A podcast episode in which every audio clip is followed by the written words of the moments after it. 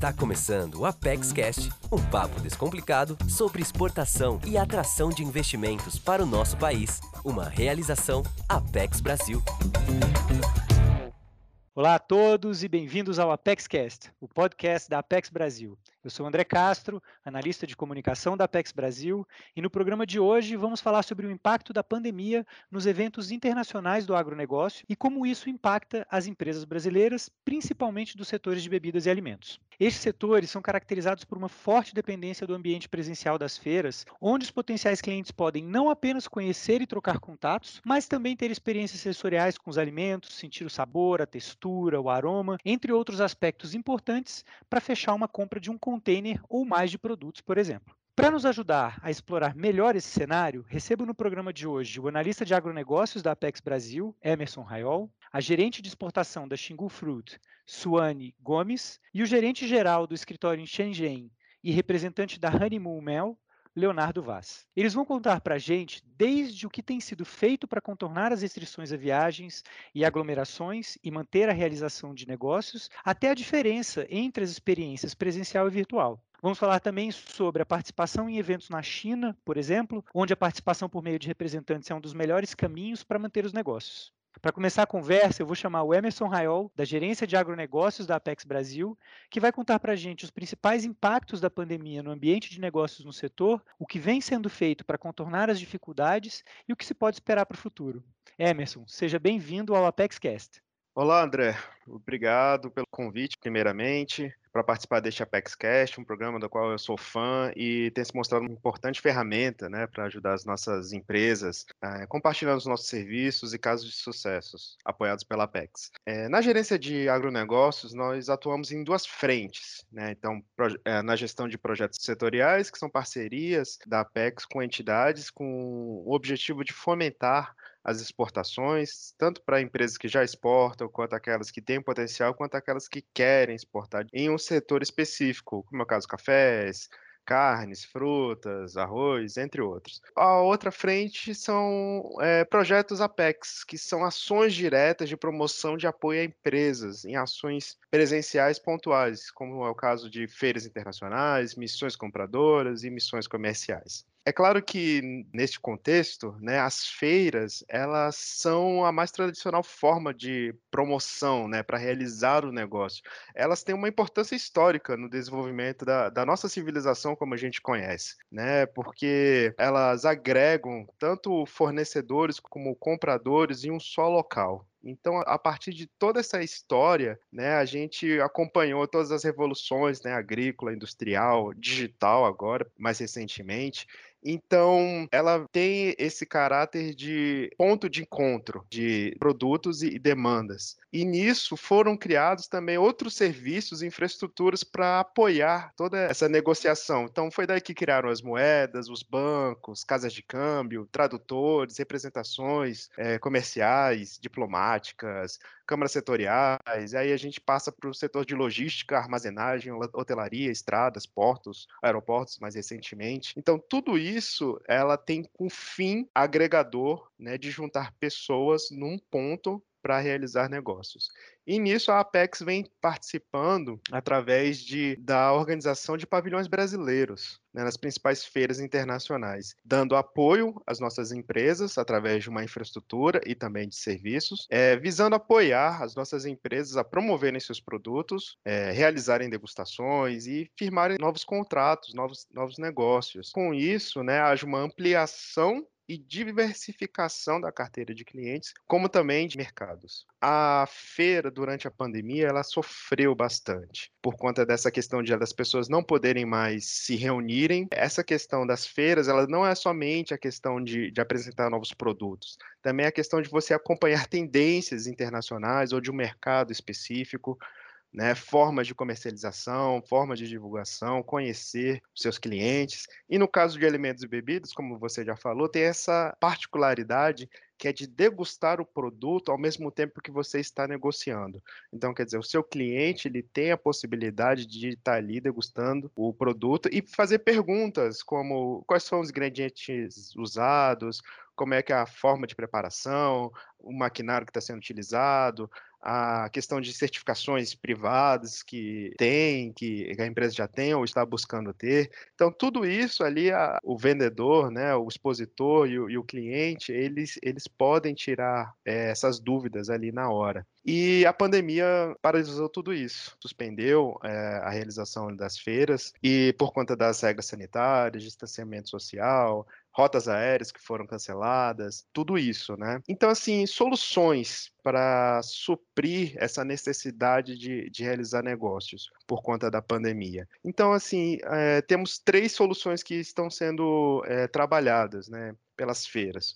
Uma é a utilização de plataformas virtuais para realização de encontros, rodadas de negócio, mas também é, a realização de conferências, lives, webinars, né, podcasts. Aqui é, é também um fruto também de uma, da questão da pandemia, justamente para dar continuidade à realização de negócios. Então, assim, como exemplo, nós temos a Biofar, que ocorreu este ano, uma das principais feiras de orgânicos do mundo, que ocorre anualmente na, na Alemanha. Uma outra solução que foi apresentada foram feiras presenciais com acesso limitado a expositores e compradores qualificados, respeitando todos os protocolos de segurança, máscara, conferência de temperatura, álcool em gel, enfim.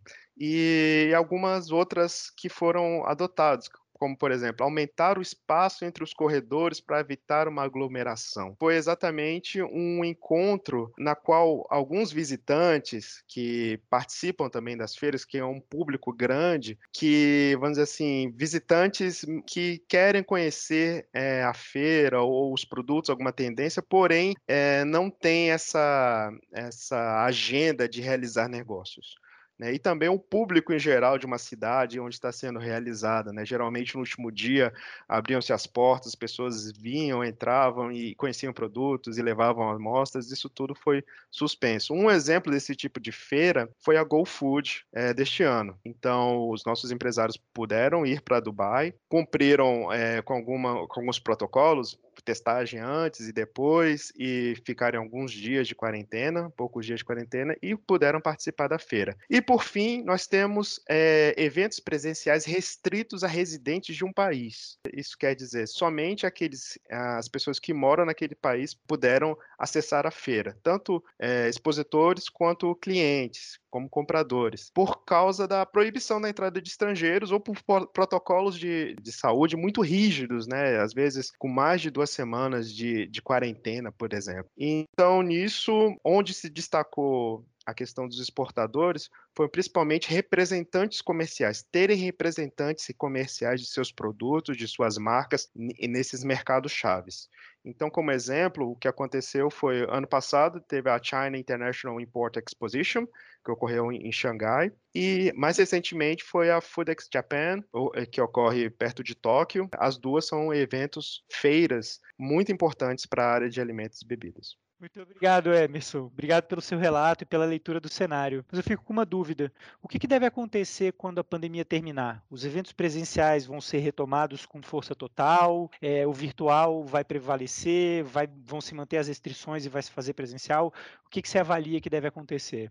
Bom, André, na minha perspectiva profissional, durante esse momento de pandemia e para um cenário pré-pandemia, o que está se criando, na verdade, é uma bolha de demanda reprimida em diversos setores da nossa sociedade. Isso quer dizer viagens, né, experiências gastronômicas, reuniões de negócios, é, enfim, missões é, em mercados específicos. Tudo isso ela está sendo reprimido. Então, quando o mundo estiver mais seguro, seja por conta de vacinas, seja por conta de outros medicamentos que estão sendo desenvolvidos para sanar esse problema mundial, essa bolha vai estourar.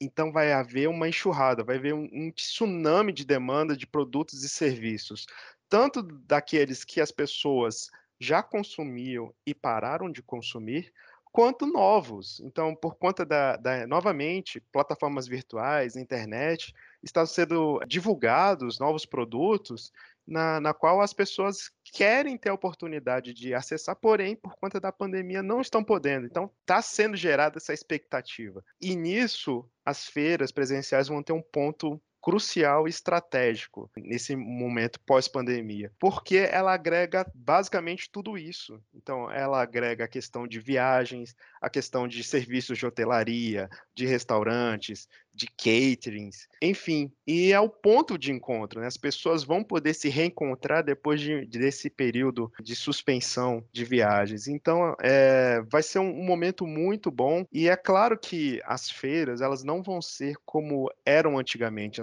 antes da pandemia. Né? E nisso tudo, tanto presencial quanto virtual, eles vão se complementar eles já se complementavam, vão se complementar ainda mais. Lembrando, né, que tanto que esses eventos, tanto virtual quanto presencial, eles são investimento de médio a longo prazo. Né? É ali que se começa um relacionamento. Né? Então, a questão de degustação, de enviar algumas amostras. Então, muitas vezes as pessoas de fora desse meio muitas vezes pensam que é uma coisa de curto prazo, imediata. É claro que existem, negócios são fechados na, na feira, quer dizer, você recebe, conhece um cliente novo e ali durante a feira você fecha o negócio. É claro que isso existe, mas isso é exceção. A regra é você construir um relacionamento é, interpessoal. Né? Lembrando que o foco não são os produtos, são as pessoas. A expectativa para pós-pandemia são muito boas e a Apex estará junto com os nossos empresários para auxiliá-los e apoiá-los, tanto no, em eventos presenciais quanto virtuais.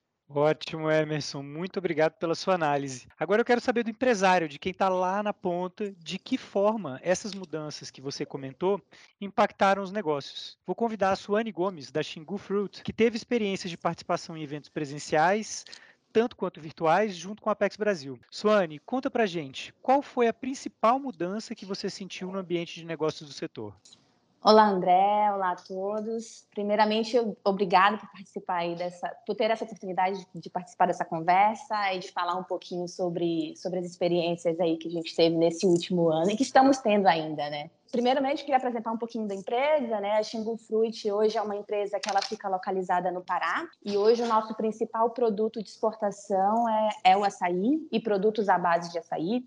Temos também uma linha de polpas de frutas, mas até pela nossa localização aí, o, o açaí realmente é o nosso produto principal. E realmente, esse último ano foi um ano, um ano de desafios aí, um ano que ninguém esperava, foi todo mundo pego de surpresa, mas eu acredito que a gente tem um grande aliado a nosso favor, a gente tem a internet e diversos aplicativos que nos permitem é, estar em contato com o cliente o tempo todo, não deixar a conversa ou uma negociação esfriar. Agora, é claro que para a participação de feira, a gente, a gente sentiu um impacto, sim. Então, assim, a, a, a Xingu geralmente participa aí de quatro, cinco feiras anualmente, todas presenciais, então a gente tem a oportunidade de estar próximo do, do nosso cliente, de, de, fazer a degustação, como o próprio Emerson é, comentou anteriormente, anteriormente. Então, a gente faz a degustação, a gente tem como ter essa outra abordagem. E esse ano, ano passado, a gente, eu não participei de feira nenhuma, participei de uma feira pré-pandemia, então ainda foi na GoFood que, que aconteceu em fevereiro do ano passado. E esse ano nós tivemos uma experiência bem diferente na GoFood desse ano, né? Então tiveram eu fiquei muito feliz da feira acontecer, então, porque assim, nós temos clientes já nos Emirados, a gente tem, tem clientes já naquela região, e é importante você ter esse, esse contato presencial, você poder falar com o seu cliente, fazer uma degustação, fazer algum ajuste ali no momento. E mesmo com todas as medidas protetivas, a gente conseguiu fazer isso dessa forma. Não consegui levar amostras por conta de toda essa situação, mas ter o contato presencial, poder conversar, poder ter um, algo mais próximo ali ajuda bastante. E também consegui participar da Biofá, que todos os anos acontece na Alemanha, que esse ano foi virtual. Então, assim, foi uma experiência bem diferente. Então, você, é, é o que eu falei, você não tem essa abordagem mais próxima, mas eu acredito que é uma opção. Então, assim, você, se você se planejar para a feira, você consegue fazer reuniões, você consegue fazer um, é, ter um atendimento com uma empresa. A gente conseguiu participar, a gente consegue, conseguiu ter algumas reuniões com, com possíveis clientes. Então, assim, é viável, mas ainda sou, sou, sou fã da, das feiras presenciais, ainda prefiro esse contato ali mais próximo realmente. Mas é, é foi muito interessante é, é tudo isso, porque mostrou para gente que tem outras formas de fazer negócios, né? Que tem outras formas, que assim, a, a empresa ela não, não, não vai ficar parada. Te incentiva a encontrar outras alternativas, a encontrar outras outras opções e foram, e foram experiências muito, muito positivas, ambas as, as experiências. Suane, eu fiquei, eu, eu achei uma coisa interessante que você falou que a gente já tinha escutado em outro ApexCast de um empresário, que foi a questão da preparação. A feira virtual, ela exige uma preparação diferente, um nível de atenção diferente de vocês? Exige, porque o que acontece? É claro que quando você vai para uma feira presencial, você também tem uma preparação, você faz uma análise de quais são os seus possíveis clientes, mas ali, assim, está o tempo todo passando gente e você está fazendo degustação, então pode surgir oportunidades que você não está esperando. Já numa feira virtual, não, você precisa realmente fazer uma análise de todas as empresas que estarão presentes ali naquele, na, naquela reunião, você precisa marcar um, uma reunião pré, você precisa desse retorno dele, né? Então é diferente. Às vezes você passa por um stand, você vai lá e, e tenta falar com alguém naquele stand naquele momento, se for na presencial. No virtual, não. Você precisa ter esse retorno antes, você precisa ter um aceite. Então, para que isso aconteça, você já tem que ter uma conversa inicial, você já tem que realmente se preparar para que durante o evento você consiga dar conta de falar com todos. Então, tem muito isso, assim. E fora que também tem um tempo, né? Quando você está presencial, você vai conversando e, enfim, você pode passar meia hora conversando, uma hora conversando com o cliente. Na virtual é diferente. Você tem ali 15 minutos e aí, 15 minutos depois ele já tem uma reunião com uma outra empresa. Então, isso é uma grande mudança aí entre as duas feiras. Muito obrigado, Suane, inclusive por essas últimas dicas sobre as exigências do ambiente virtual para quem quer fazer negócio. A mudança é realmente sensível para as empresas e também para a gente que trabalha na organização da presença brasileira nos eventos internacionais. Só que tem alguns mercados em que as restrições são quase impeditivas, como o Emerson mencionou na fala dele.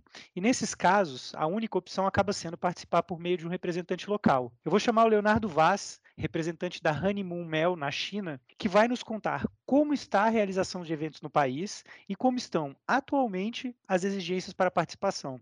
Leonardo, bem-vindo ao ApexCast. A palavra é sua. Olá, pessoal. Obrigado pelo convite, ApexCast. É um prazer poder compartilhar com vocês a minha percepção de como era o setor de alimentos e bebidas importados na China antes e como está sendo durante a pandemia. É, como mencionado pelo André, meu nome é Leonardo Vaz e eu gerencio o escritório da China Invest em Shenzhen, no sul da China. A nossa empresa trabalha com exportações em geral da China para o Brasil importações de alimentos e bebidas do Brasil para a China. E até antes da pandemia, a gente trabalhava também com viagens de feiras de negócios, ou seja, trazendo clientes ou pessoas de negócios do Brasil para a China, tanto para comprar da China como para vender para os, uh, os consumidores locais. Uh, e assim como no caso da Suane, nós estamos aprendendo a nos adaptar é, para manter a empresa funcionando em um mundo de negócios mais virtual. A China, e aqui eu incluo os, os, territórios de Macau e Hong Kong, sempre teve o seu calendário de feiras muito agitado. Grande parte de fornecedores chineses vendendo para os visitantes internacionais, ou seja, pessoas vindo do mundo todo para comprar dos fornecedores da China. Isso de uns anos para cá começou a mudar. O chinês, o organizador chinês, os compradores chineses começaram a organizar feiras para trazer os produtos estrangeiros para a China, para o chinês, o consumidor final chinês, poder comprar esse produto. Fornecedores do mundo todo veem essas feiras de alimentos e bebidas na China como uma ótima oportunidade para ter contato com o comprador final. Então é o momento que eles têm como explicar o produto que às vezes o, o, consumidor chinês não conhece, por ser de outra cultura ou de outra história, e também degustá-lo, que é importante, né?